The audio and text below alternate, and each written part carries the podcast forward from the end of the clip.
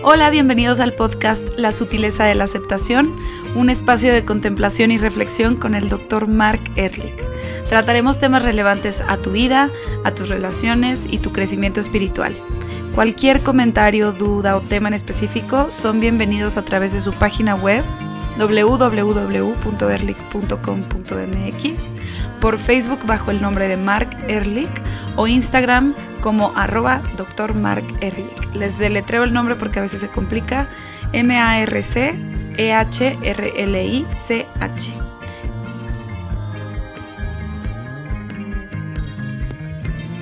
Hello, hello.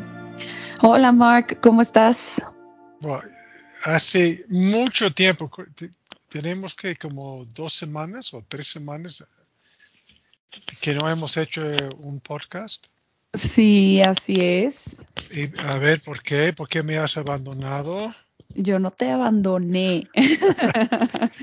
no, ha estado complicado con la escuela, luego creo que tú tuviste cursos y se nos complicaron las fechas, ¿verdad? Sí, déjeme vamos contar un poco.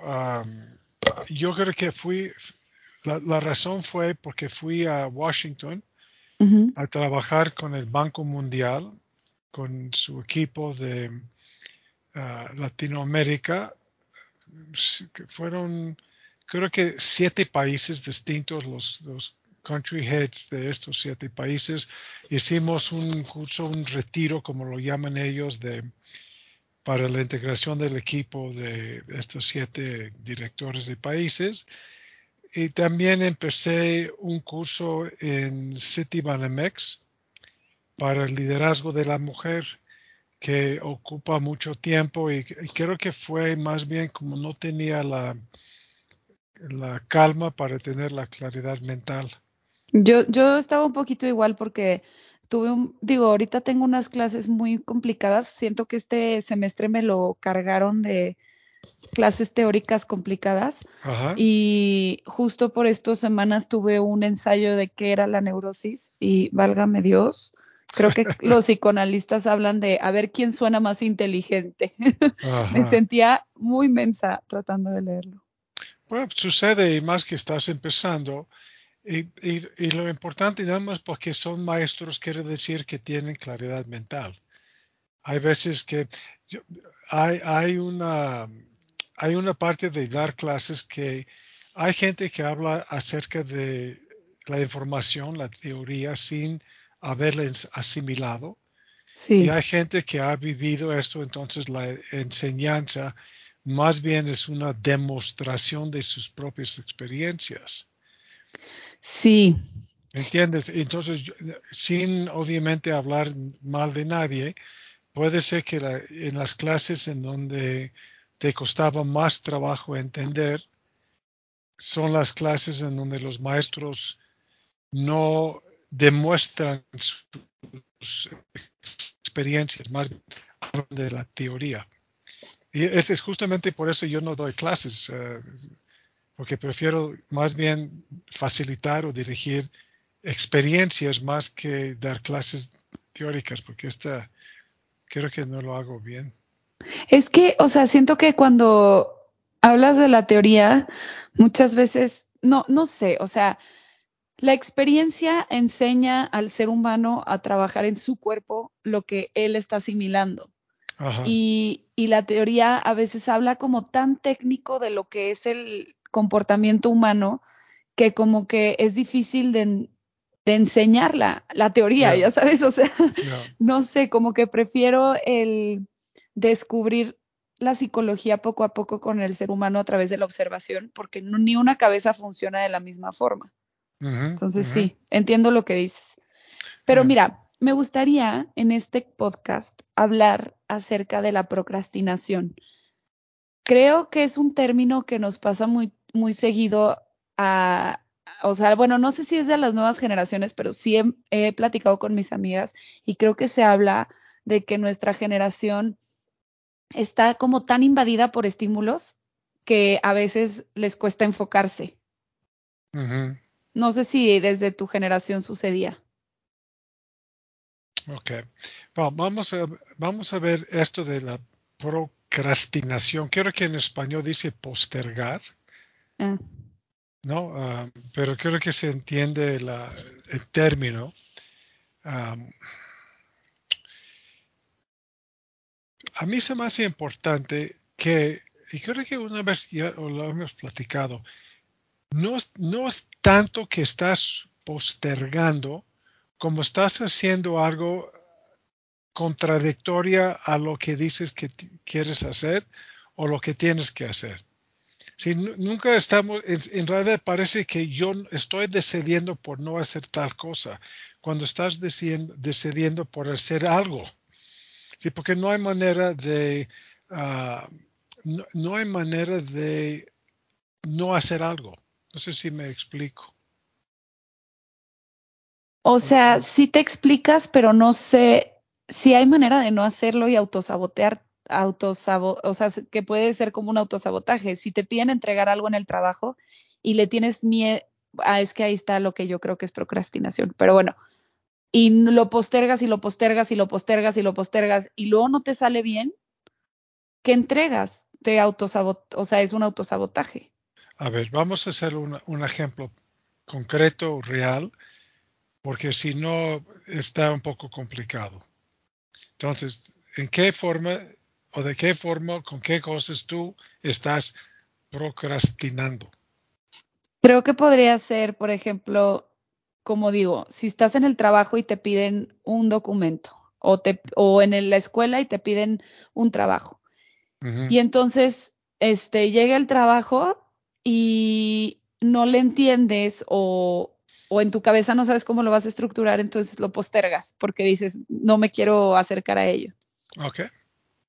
Ese es un tipo de procrastinación, ¿no? Ok. Entonces, tú tienes dos cosas. Tienes que hacer este proyecto de la escuela, ¿no? Y, no, y estás evitando iniciar el trabajo. Eso es lo que quieres decir, que sabes que tienes que entregar. Vamos a cambiar un poquito porque la, dificultad que tienes, que tienes una fecha de entrega. Entonces, puedes posponer, posponer, postergar, pero llega un momento en donde ya no tienes tiempo y como quieres hacer las cosas bien, tienes que hacerlo. Pero vamos a cambiar un poco de ah, limpiar tu cuarto. O acabas de cambiar a una casa, entonces sabes que tienes que hacer cosas para que las cosas estén bien y no lo haces. O tienes que ir al médico para un chequeo, pero no lo haces o quieres iniciar tu dieta y dices mejor mañana.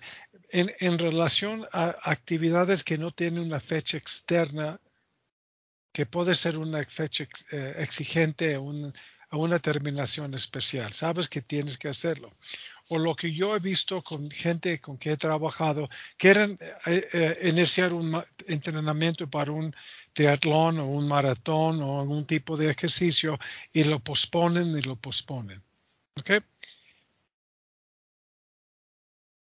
En vez de decir por qué no estoy empezando, es importante decir qué es lo que me lleva a no hacerlo. ¿Sí?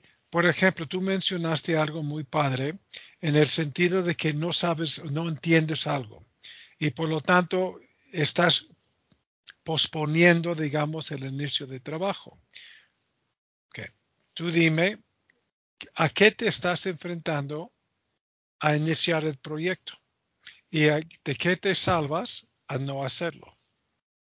Me estoy enfrentando a retarme a mí misma a mí a bajar mi autoestima porque ah, si yo considero que, que, soy más mensa porque no entiendo lo que estoy leyendo, me da miedo aproximarme a esa idea. Eso fue lo que yo, yo llegué a mi conclusión de, mi ensayo de neurosis. Pero, ¿qué pasa? Porque ponle tú a mí el tema físico, como el empezar un maratón o lo que sea, el entrenamiento. Si yo puedo hacerlo físicamente, no me causa un problema de procrastinación. Lo que me causa problemas de procrastinación a mí específicamente son las cosas que retan mi inteligencia. Ajá. Ok, bueno, entonces eh, no quiero ventanearte, pero en el pasado has tenido algunas dificultades o cuestiones de tu nivel de inteligencia en escuela, en primaria, secundaria, Pues no, porque sí pas exentaba, o sea, más bien yo creo que yo solita, porque mis papás ni siquiera eran tan exigentes, pero yo solita me ponía la vara muy alta de lo que tenía que sacar en la escuela. Ok, entonces tú tienes una historia en donde existían ciertas dudas acerca de tu nivel o tu capacidad o a lo mejor una necesidad de lograr algo en el sentido de que la ignorancia es tóxica, la ignorancia es amenazante. Entonces tú dirías que sentirte ignorante o tonta o que no entiendes algo es amenazante para ti. Completamente. Y también porque creo que estuve en una escuela, o sea, tal vez no, no es tanto de mi familia o de un organismo interno, pero la escuela en la que estuve, si sacabas menos de 70 o por ahí, ya le hablaban a tus papás para que, pidiéndoles de favor que te sacaran de la escuela para que no bajaran el promedio general de la generación. Entonces, entonces, ok, entonces sabemos de que cuando te enfrentas, te tú estás sentada en tu escritorio y dices, tengo que iniciar este trabajo. Y lo primero con que tú estás consciente es tu ignorancia. ¿Sí? ¿Te das cuenta? Y, cuáles son los pensamientos que tienes en relación a la ignorancia? Pero es que, Mark, justo ahí ya le empiezo a jugar porque sé perfecto eso y luego empieza mi mente como, no, pues no, ¿para qué me enfrento? O sea, como que hay mecanismos de defensa que empiezan a salir como de decir, no, es que sí soy inteligente, pero lo hago mañana. O, o bueno, lo vemos desde la ignorancia, ok. Y me siento y digo, vamos a ser ignorantes y aprender y entonces empiezo y luego sale una actividad que puedo hacer físicamente y quiero irme mejor a esa en lugar de esta. Entonces, hay muchas cosas que siento que nos pasa al ser humano cuando te enfrentas a algo que te causa conflicto. Ahora, mi pregunta es, ¿qué pasa con una persona que le cuesta conflicto otra cosa, no la mía? O sea, como eh, el ejercicio físico. Ok, ok. Imagínate que el ejercicio trae algún grado, un grado de dificultad no hacer ejercicio no tienen este grado de dificultad. O a lo mejor la persona eh, está pensando en ir al gimnasio ah, y tiene que poner ropa y la ropa demuestra sus lonjas y su gordura y hay siempre una persona ya con un cuerpazo y, y ¿a qué te enfrentas? A ver, te pregunto, ¿a qué te enfrentas a llegar a un gimnasio con tu ropa de gimnasio sabiendo que andas con 10 kilos de más? ¿Qué? ¿A qué te enfrentas? Pues sí, a un autoconcepto diferente al que tienes en tu cabeza. Ok, a un concepto más bien negativo de que estoy hecho una gorda y qué feo y por qué entonces empiezas empieza toda la autorrecriminación porque no había hecho antes y es, está, es muy complicado y no que, etc, etc. Y cuando decides por quedarte en tu casa y no ir a hacer ejercicio, te enfrentas nada más a un reclamo de que, ah, qué flojo o qué floja soy yo, pero mañana voy a ir. Entonces tienes una forma de posponer el enfrentarte a estos pensamientos de autorrecriminación o de autocrítica. Es increíble cómo nos engañamos a nosotros mismos. Mañana, cuando yo pienso, mañana te lo juro que lo voy a hacer, me lo creo y por lo tanto estoy tranquilo. Pero cuando dices no tengo que ir al gimnasio, a nivel inconsciente me enfrento a todos estos reclamos y estas, estas críticas. Entonces lo pospongo. Porque a final de cuentas, como estás estudiando el psicoanálisis, lo que una de las premisas más ah, verdaderas de, Freud es vamos a buscar el placer y evitar el dolor. Ese es el principio del placer. Sí, eso me suena muy acertado. Entonces diríamos que la procrastinación es el miedo a, verte vulnerable otra vez o a, o sea, es, eh, la procrastinación se presenta como un mecanismo de defensa al miedo que tenemos de la acción, o sea, o del resultado que vamos a obtener. Exacto, entonces, porque sabemos, Sí, es muy curioso, aunque puede ser que no es algo consciente, sabemos cómo nos sentimos. he trabajado con mucha gente joven, y joven me refiero a los en los medios 20, uh, tirando a, a 30, que van a empezar un trabajo nuevo. Y sin duda la respuesta más típica es un miedo de quedar mal, un miedo de no contestar, un miedo de cometer un error, un miedo de no saber qué contestar al jefe. Y el trabajo que he realizado con estas personas es ayudarles a no sobreestimar la ignorancia. Y todo el mundo, y este ya te toca a ti, sobreevalúas la ignorancia. ¿Y qué quiero, qué quiero decir con sobreevaluarlo? O evaluarla es meter temas y conceptos y autoevaluaciones que no vienen al caso por no saber algo. ¿Tú estás en qué? ¿En el segundo semestre o, dónde estás tú? Segundo cuatrimestre. No, bueno, eh, eh, si, si no fueres ignorante, no estarías en este programa. No lo sé, pero es algo que nos padecemos todas las alumnas que estamos ahí adentro. Unas cuando tenemos que entregar el ensayo lo hacen el mismo día por ansiedad de que lo van a hacer mal y otras lo hacemos el último día por ansiedad de hacerlo mal. Entonces no hay nadie que la pase en paz tratando de entregar un proyecto. Ok, e, eso es justo lo que te digo. Sobre yo diría que inclusive a tu edad y la edad de las alumnas y estar en un lugar profesional es inevitable sobre evaluar la ignorancia.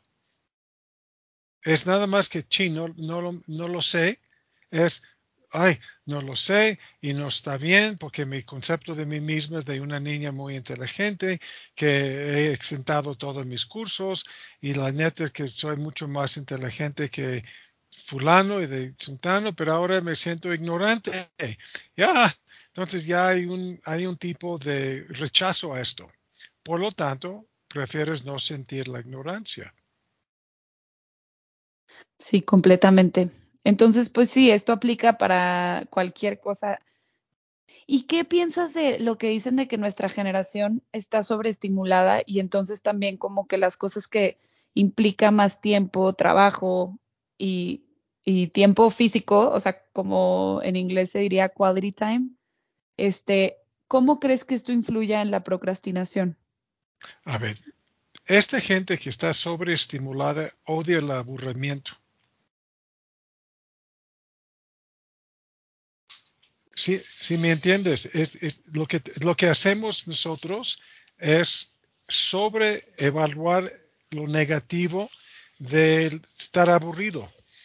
Mucha gente de tu edad me dicen todo el tiempo, híjole, estoy aburrida eh, y no me gusta y tengo que encontrar algo y por qué tengo que estar así o asado, ¿no? Ah, y lo importante es reconocer que puedes estar aburrido y no tiene que ver con nada, nada más que estás aburrida. ¿Sí me entiendes? Y por lo tanto lo que tenemos que hacer es respetar un poquito más el estado de ánimo en donde estamos en este momento. ¿Qué tiene de malo estar aburrido?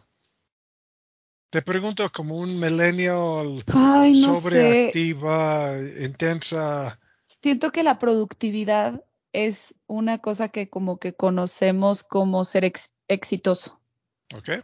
Entonces, el problema de estar aburrido o sentirte en el ocio es que sientes que no estás, es fracaso. O sea, como que lo tienes, bueno, y creo que lo he platicado con varios de mis amigos, como que el tema de la productividad como éxito y ocio como fracaso.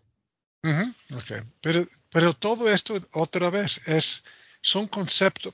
Fíjate que yo di un, un taller acerca de por qué la vida es complicada.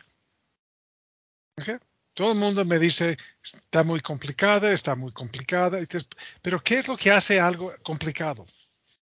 ¿Por qué cuando tú dices que tengo que hacer un trabajo de neurosis o quién sabe qué otras cosas que tienes que hacer, dices está muy complicado?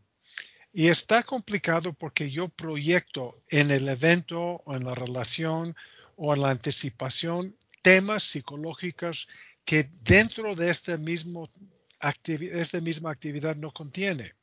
Entonces, cuando tú dices que tengo que hacer un, un, ah, un paper o un ensayo acerca de la neurosis está muy complicado, me estás diciendo que yo sobreestimo la ignorancia porque yo asocio con el saber, con ser competente, adecuada, superior, buena onda, fregona, tal y tal. Eh, por eso parece que es complicado. Cuando tú dices que tienes que ir a la casa de tus suegros y es muy complicado, no, no es porque es complicado ir a la casa de tus suegros. Es porque proyectas en la ida a la casa con aceptación, con reconocimiento, con no saber cómo opinar, prefieres evitar. Eso es lo que lo hace complicado. Mark, pero qué feo. Entonces, ¿por qué tenemos, o sea, a ver, no qué feo, pero qué estrés vivir con tantas etiquetas que le pones a las acciones? O sea, me gustaría vivir como sin todas estas marañas mentales que le, que le pongo a los eventos. Ah, Lucía Vilmo Villarreal, ese es justamente lo que es el despertar.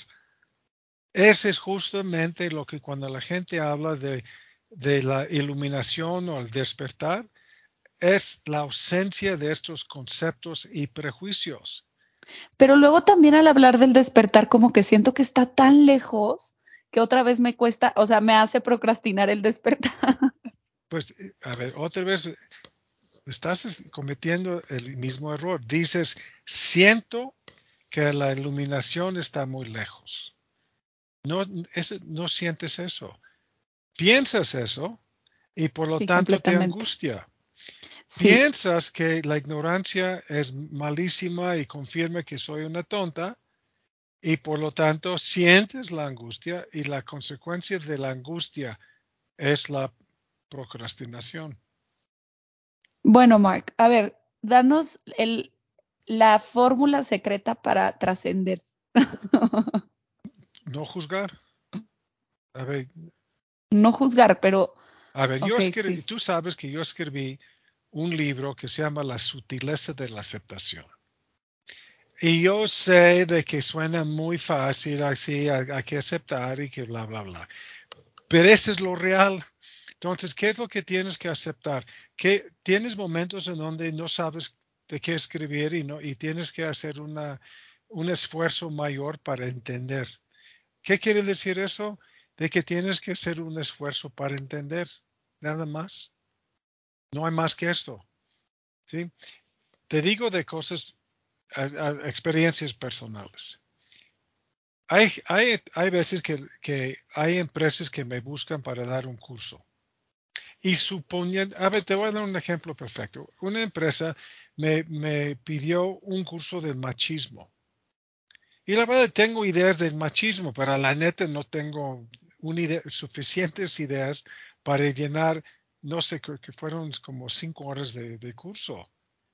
Y lo primero que sentí fue ansiedad. ¿Por qué ansiedad? Porque pensé, no sé lo suficiente para un curso de cinco años. Eso es lo que pensé. ¿Qué hice? ¿Quieres que te diga? Tu, tu fórmula secreta y mágica y todo eso. Dígamela, dígamela. Bueno, me senté a contemplar mi ignorancia. A ver, ¿qué, ¿Qué es lo que de veras sé de machismo y qué es lo que no sé? ¿Qué, es lo que no sé? Entonces me senté de veras callados, en silencio, para ver qué pienso primero del machismo. Y después me puse a investigar qué dicen los expertos en el tema, cuáles son las estadísticas, y poco a poquito me di el tiempo necesario para descubrir lo que sé de este tema. No fue así como muy, así como muy zen y yo estaba feliz con el no saber, nada más que no me asusté por la ignorancia. Entendía que no tenía por qué saber algo que no sabía. Sí, completamente. Eso, Eso lo, lo siento también. Y creo que fue el antídoto que me hizo hacer mi examen, digo, mi ensayo, y al final salió muy bien porque pues me puse a leer, tuve paciencia y me di cuenta que cuando ya lo entregué y estábamos eh, repasándolo en clase un poco el trabajo, los conceptos que puse eran los correctos. Entonces me puse muy feliz y dije, órale, pues entonces sí.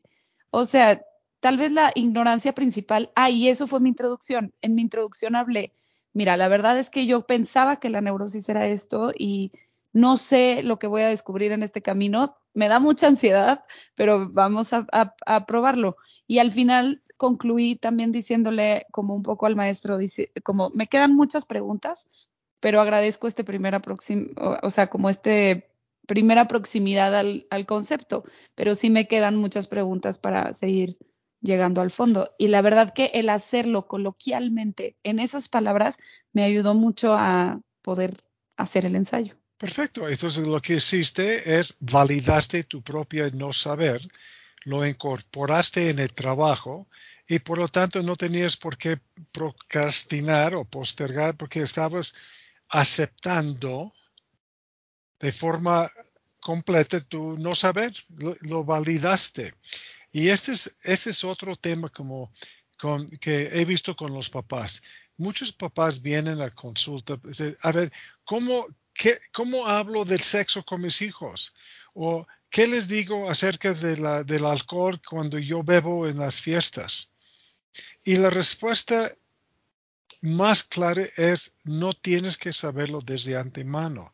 Lo que sí es importante es tener el deseo de saberlo, el deseo de platicarlo. ¿Sí? Me acuerdo de una, una mamá que, que, había tenido una experiencia desagradable de niña en términos de un tipo de abuso sexual y tenía que platicar con su hija de 14 años o algo así porque esa es una plática que las mamás o los papás tienen que atender con sus hijos acerca de cómo protegerse del abuso sexual o cómo hablar de la muerte.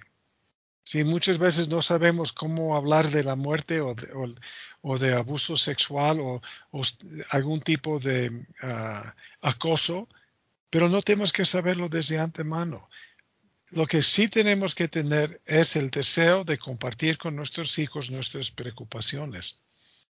¿Sí?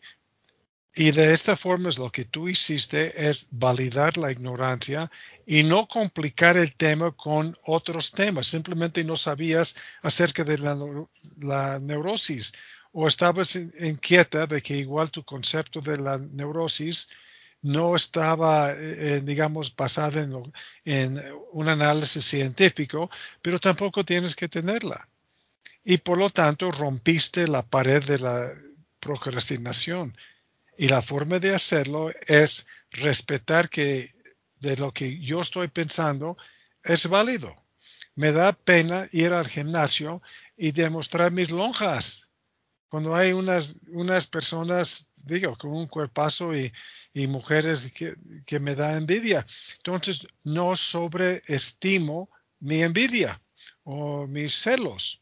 ¿Sí me entiendes? No? Además, me gustaría agregar con eso del gym y las dietas y todo esto, del gimnasio y las dietas, que he escuchado que se dice, es igual de difícil trabajar para estar más gordo que trabajar para estar más, estar en tu peso. Ajá. Y cuando te pones a pensar en eso es verdad. O sea, yo lo he analizado y es como lo que te cuesta ir por una pizza es lo mismo que te hubiera costado hacerte un salmón con ensalada en tu casa. el tiempo es el mismo. Sí, es, un punto interesante ah, y me hace pensar en, la gente que viene justamente por un abuso de comida, que comen de más. Digo, ¿te has pensado por qué no tienes una adicción al brócoli?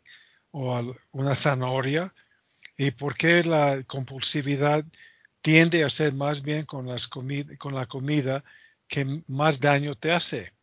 Y evidentemente no estoy esperando una respuesta, estoy simplemente poniendo en este tema en la mesa para poder descifrar lo profundo que es comer en exceso o lo profundo que puede ser de tener miedo de ir al gimnasio. Lo profundo no quiere decir que estoy proyectando, lo profundo es descubriendo. ¿De qué forma es preferible quedarme en mi casa comiendo Twinkies que ir al gimnasio? ¿Sí? Y este es, a, descifrar esto, de veras vamos a dejar de estar postergando o procrastinando, porque me doy cuenta que simplemente no quiero enfrentarme a estos sentimientos y estas ideas y estas autocríticas. Pero ya, pues ya pasamos el tiempo. Pero tú qué opinas? Porque tú en ese... Mira, me parece que, que abarcamos muy bien el concepto de procrastinación, que era el concepto de este capítulo. Y creo que podríamos abrir el concepto de cómo las adicciones también tienen que ver con esto. Ah, claro. Porque ese es el principio. Claro, además quiero dejar, ah, dejarles con la noción de que siempre estamos haciendo cosas que queremos hacer.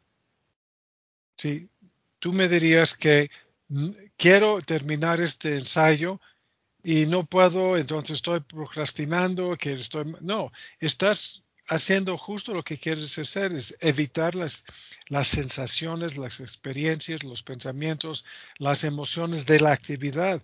Estás evitando eso. Por lo tanto, la forma de acercarnos a esto no es por qué no estoy haciendo esto, es por qué esto es mejor que hacerlo. ¿Sí? ¿Por qué no hacerlo es preferible que hacerlo? Hay que cambiar el enfoque de tu, de tu reflexión, vaya. Sí, me encanta. Podríamos platicar de esto el siguiente podcast. Pues muchas gracias por estar con nosotros y gracias, Mark. Ya vamos a ser más constantes, ¿verdad? Los dos. Por favor, entonces nos vemos el próximo lunes, espero. Y muchas gracias, Lu, por tu tiempo. Gracias. Qué delicia volver a platicar. Bye. Bye.